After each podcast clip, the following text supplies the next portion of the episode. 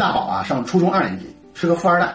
这小子不爱学习，但是呢，他继承了他老爸的基因，满脑子生意的意识。他老爸经常跟他说：“有钱呀，能使鬼推磨。”这一点啊，他深信不疑。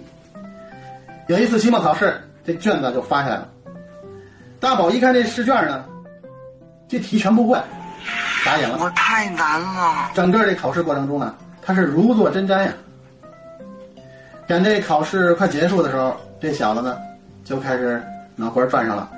他灵机一动啊，从兜里啊掏出一百块钱来。What？然后呢，写了一张小纸条。这纸条上写什么呢？一元一分谢谢。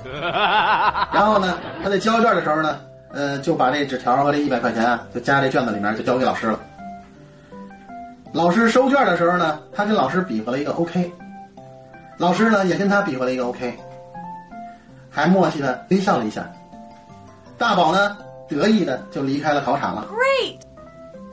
过两天呢，老师公布考试成绩，大宝心想啊，这次考试啊一百分没问题。结果是什么呢？你猜，不及格。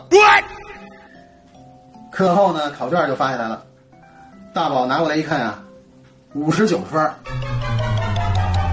然后呢，这卷子上啊还加上一个四十一块钱。嗯啊，大宝啊，彻底懵逼了。原来啊，钱不是万能。哎呦我的妈！